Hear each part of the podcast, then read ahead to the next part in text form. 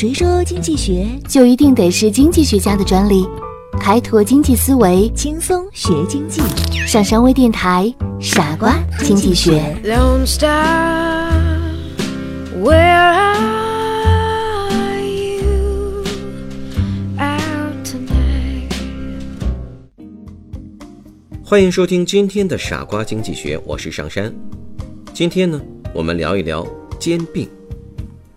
当今世界航空制造业排行第一的美国波音公司，有过多次兼并其他企业的案例，其中最著名的就是兼并美国麦道公司。在一九九六年，麦道公司在航空制造业排行世界第三，仅次于波音公司和欧洲的空中客车公司。一九九六年，波音公司以一百三十亿美元的巨资兼并麦道公司。使得世界航空制造业由原来波音、麦道和空中客车三家公司共同垄断的局面，变为波音公司和空中客车公司两家之间的超级竞争。新的波音公司在资源、研究与开发等方面的实力急剧膨胀，其资产总额达五百多亿美元，员工总数超过二十万人，成为世界上最大的民用和军用飞机制造企业。这对空中客车公司构成了极为严重的威胁，以致两家公司发生了激烈的争执。在经过艰苦的协商谈判之后，波音公司最终被迫放弃了已经和美国几十家航空公司签订的垄断性供货合同，以换取欧洲人对这一超级兼并的认可。但是不管怎样，前无古人的空中巨无霸由此诞生，并对世界航空业。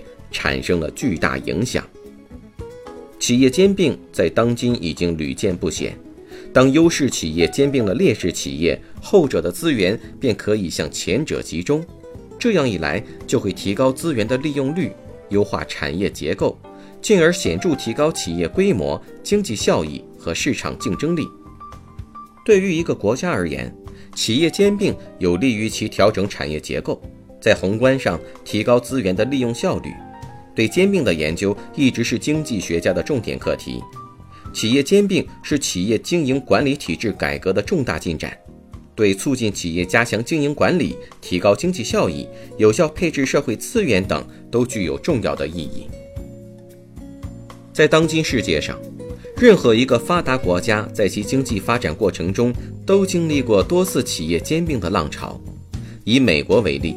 在历史上就曾发生过五次大规模的企业兼并，其中发生于十九世纪末、二十世纪初的第一次兼并浪潮，便充分发挥了优化资源配置在微观和宏观双管齐下的巨大威力下，不仅企业走上了腾飞之路，更塑造了美国现代工业的结构雏形。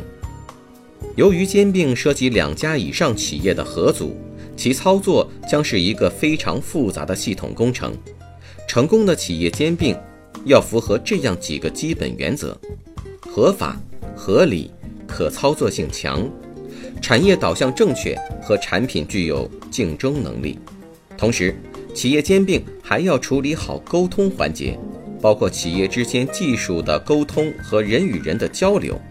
只有这样，才能使企业兼并发挥它的优势，否则将会适得其反。在未能达到兼并目的的同时，反受其害。我们再来了解一个名词：接收兼并。接收兼并是以兼并方承担被兼并方的所有债权、债务、人员安排以及退休人员的工资等为代价，全面接收被兼并企业，取得对被兼并方资产的产权的一种兼并方式。以上就是本期的节目，感谢您的收听，我是上山。下次见。